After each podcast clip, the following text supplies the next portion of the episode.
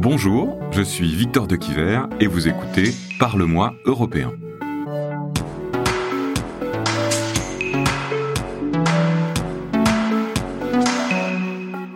Parler d'Europe sociale, pour moi, c'est un peu paradoxal parce que quand même, ils ont pas mal de politiques et de directives néolibérales.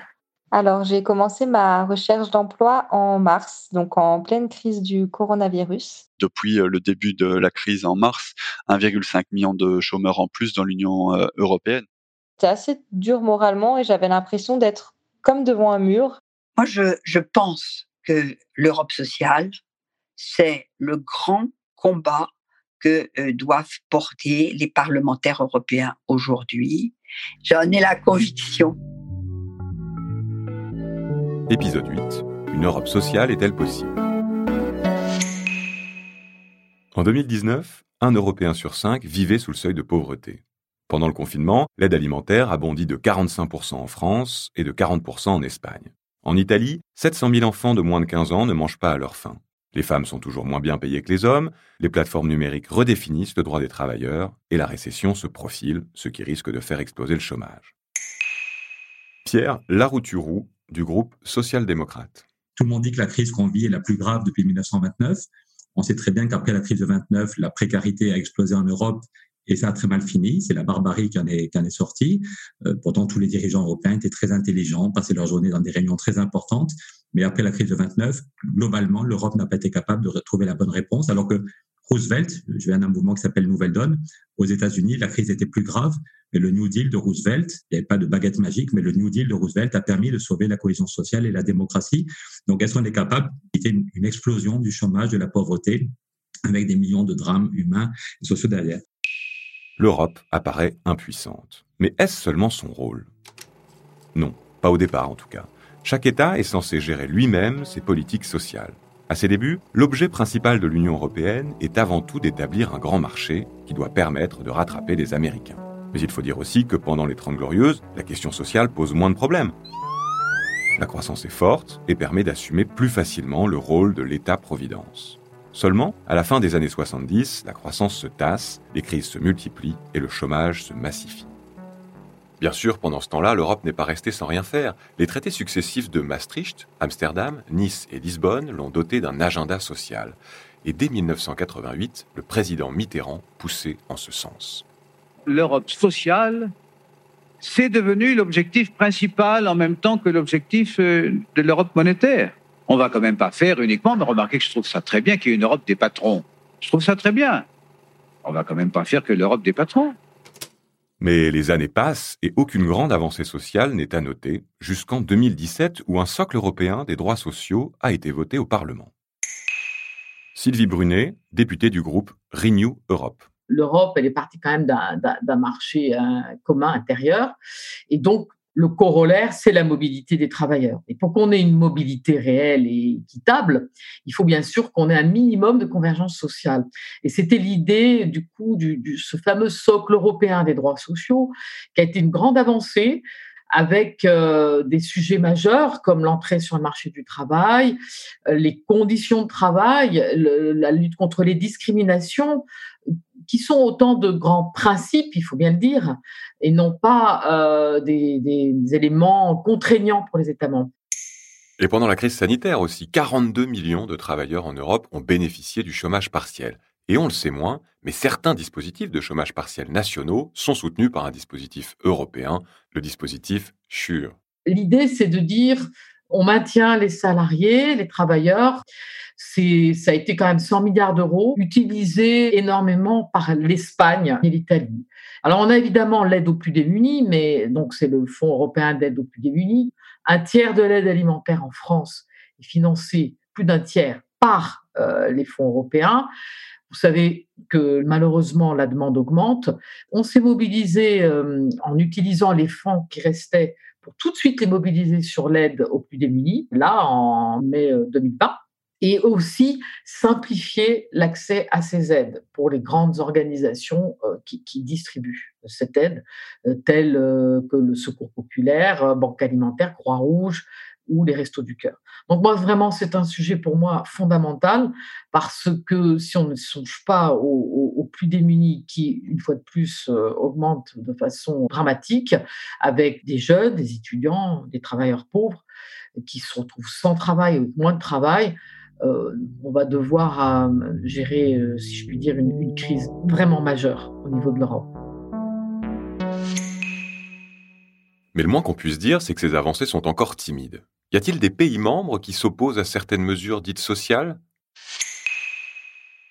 S'il y a bien une personne qui connaît ce sujet, c'est Elisabeth Morin-Chartier. Ancienne députée européenne PPE, elle s'est battue pour lutter contre le dumping social et on l'a appelée pour qu'elle nous éclaire. Aujourd'hui, à l'intérieur des 27 États membres, vous avez des pays dont le salaire euh, minimum est de 250 euros par mois par exemple, comme en Hongrie, comme en Bulgarie. Et à côté de ça, au Luxembourg, le salaire minimum, il est de 1800 euros par mois. Vous comprenez bien qu'avec un tel écart, il n'est pas facile de s'accorder sur ce qu'on entend sur Europe sociale. Mais aujourd'hui, l'Europe sociale, elle est indispensable à construire. Pourquoi? Je vous donne un exemple. Un Polonais qui gagnerait dans son pays 350 à 400 euros par mois pour son job. S'il se déplace en France pour le même job, il devrait toucher le salaire minimum français. C'était ça la législation. Mais l'entreprise ou l'agence d'intérim qui l'emploie va se permettre de défalquer de ce salaire des frais de logement, des frais de transport, voire des frais de restauration. Et résultat, au lieu de gagner 1300 euros, le Polonais, il va accepter de travailler pour 600 euros. Et c'est là que les choses se cassent complètement. Pourquoi? Parce que le Polonais va venir complètement concurrencer le travailleur français en France. Et c'est pas ça l'Europe, c'est pas l'Europe de la concurrence interne. Et donc, il nous fallait tirer l'Europe par le haut. Ça a été l'objet de la directive que j'ai portée à bras le corps et qui a été votée, la directive des travailleurs détachés, qui pose un principe politique, économique et social strict à travail égal, salaire égal, sur le même lieu de travail sans cette directive, l'Europe pouvait éclater sur une fracture Est-Ouest. Il existe un embryon de modèle social européen par rapport aux États-Unis quand je vois la crise sanitaire et son impact en Europe avec euh, le chômage partiel, par exemple, qui garantit euh, quand même et l'emploi et des revenus, euh, mais la survie des entreprises aussi, ou les États-Unis, où là, c'est en quelques semaines que le chômage a atteint plusieurs millions de travailleurs. On peut dire que oui, il y a des amortisseurs en Europe maintenant, bien qu'il y ait eu, comme je vous l'ai dit, des histoires politiques, économiques et sociales différentes entre les différents euh, pays d'Europe. Et si le monde avait changé? Et si la crise sanitaire devenait aujourd'hui au contraire une opportunité pour repenser les politiques sociales en Europe? C'est ce que pense Ursula von der Leyen, en tout cas la présidente de la Commission, qui le 16 septembre dernier a défendu la création d'un salaire minimum européen.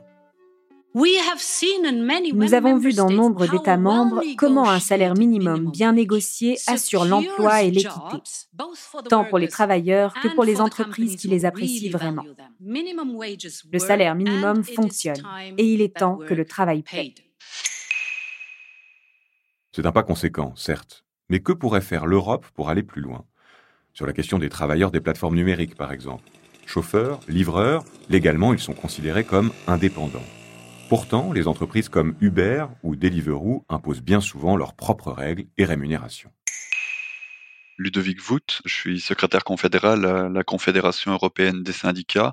Les travailleurs qui travaillent pour Uber Eats, qui travaillent pour euh, Deliveroo, aujourd'hui n'ont aucun accès à la protection sociale. Aujourd'hui n'ont aucun accès à la négociation collective. Ils peuvent pas s'organiser pour essayer de négocier les tarifs auxquels ils sont employés à la course. Ils ont euh, très peu de protection en cas d'accident et euh, aucune garantie de le lendemain pouvoir continuer à travailler. Donc ça, c'est quelque chose qui ne peut plus aujourd'hui seulement être euh, géré au niveau national à partir du moment où on est face à des plateformes qui, euh, elles, sont déjà mondialisées. Et pour Sylvie Brunet, il faut que ça change. On est bien obligé aujourd'hui de se pencher sur ce sujet en Europe parce qu'une fois de plus, si on n'a pas de convergence, certaines grosses plateformes iront plutôt s'installer dans certains pays où il n'y a aucune contrainte que d'autres. Donc, on retombe toujours sur ce problème de dumping social. Et les États-Unis, quand même, en Californie, il y a eu une décision majeure sur justement les travailleurs d'Uber. Donc, si les Américains quand même le font, on peut se dire quand même que ce serait incroyable qu'en Europe, on ne soit pas capable de le faire. Donc, pour que ces travailleurs aient un minimum de protection sociale, de formation, d'accès à des droits sociaux comme les autres. Ça fait partie de, nos grandes ambitions en termes d'Europe sociale euh, dans les mois et années à venir. Bah ouais, mais en fait, euh, moi j'ai travaillé euh, dans un grand groupe et même dans les grands groupes euh, qui se veulent proactifs sur les questions de d'égalité entre les hommes et les femmes au travail. Tu, tu le vois, le, plafond de verre, c'est une question d'opportunité. Les boîtes, elles sont trop fières d'afficher qu'elles ont genre 30% de leurs cadres qui sont des femmes, quoi. Mais elles sont trop fières et t'es là, mais t'es content de ça en fait? Enfin, on devrait les forcer à ce que ce soit beaucoup plus. Et ça, c'est ça, ça relève pas d'eux, ça relève, ça relève de l'État en fait. Une politique sociale vise normalement à réduire les inégalités. Inégalités de richesse, bien sûr, mais aussi les inégalités de genre et d'âge. Qu'a prévu de faire l'Europe pour les jeunes et pour les femmes? Chrysoula Zakharopoulou du groupe Renew Europe. La pandémie de Covid a exacerbé les inégalités préexistantes partout dans le monde et elle a affecté particulièrement les femmes. Elles ont été exposées aux conséquences de la crise, avec une augmentation des violences, avec des difficultés d'accéder aux services de santé sexuelle et reproductive, avec des pertes d'emploi et de la pauvreté. Et en même temps, la crise sanitaire a mis en valeur des métiers féminisés qui ont joué un rôle essentiel pendant cette crise. Les personnels soignants, les aidantes, le personnel de la grande distribution, les aides à domicile. C'est pour cette raison que le plan de relance européenne doit prendre en compte toutes les inégalités et doit inclure les femmes. L'Europe, pour la première fois, est dirigée par une femme. Il y a aussi une commissaire dédiée à l'égalité. Nous avons une vraie stratégie européenne pour l'égalité des gens. L'Europe peut agir sur les sujets d'égalité au travail. Une directive européenne par exemple, pour assurer la transparence sur les salaires doit être proposée d'ici à la fin de l'année. Les Espagnols sont très forts pour combattre la violence faite aux femmes. La France est très forte sur les questions des quotes dans les conseils d'administration. La Suède sur l'éducation sexuelle, etc. On peut faire pour tous les pays. Et si on mettait toutes ces bonnes pratiques ensemble, on pourrait créer vraiment une politique européenne pour les droits des femmes. Sylvie Brunet, députée du groupe Renew Europe. Après, je pense à un autre sujet euh, lié à cette crise et à ce qu'on a pu mettre en place et qu'on est en train de mettre en place, qui est lié à l'emploi des jeunes. Et j'allais serais tenter plutôt de dire, hélas, au chômage des jeunes qui, qui sont quand même plus exposés. Donc, on, on va renforcer le dispositif garantie jeunesse qu'on appelle en France Garantie Jeune, qui permet de les accompagner en termes de formation, d'accès au premier emploi, le mieux possible et le plus possible.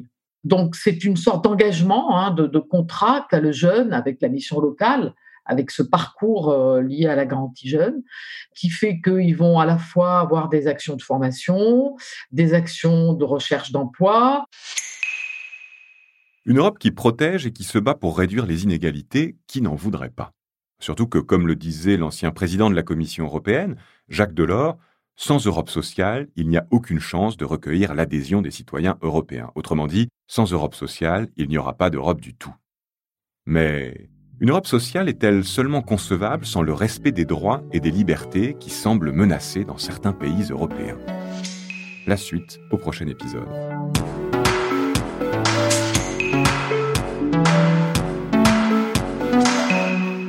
Parle-moi européen, un podcast produit par Bababam pour le Parlement européen, présenté par Victor de Quiver et préparé avec Quentin Tenot.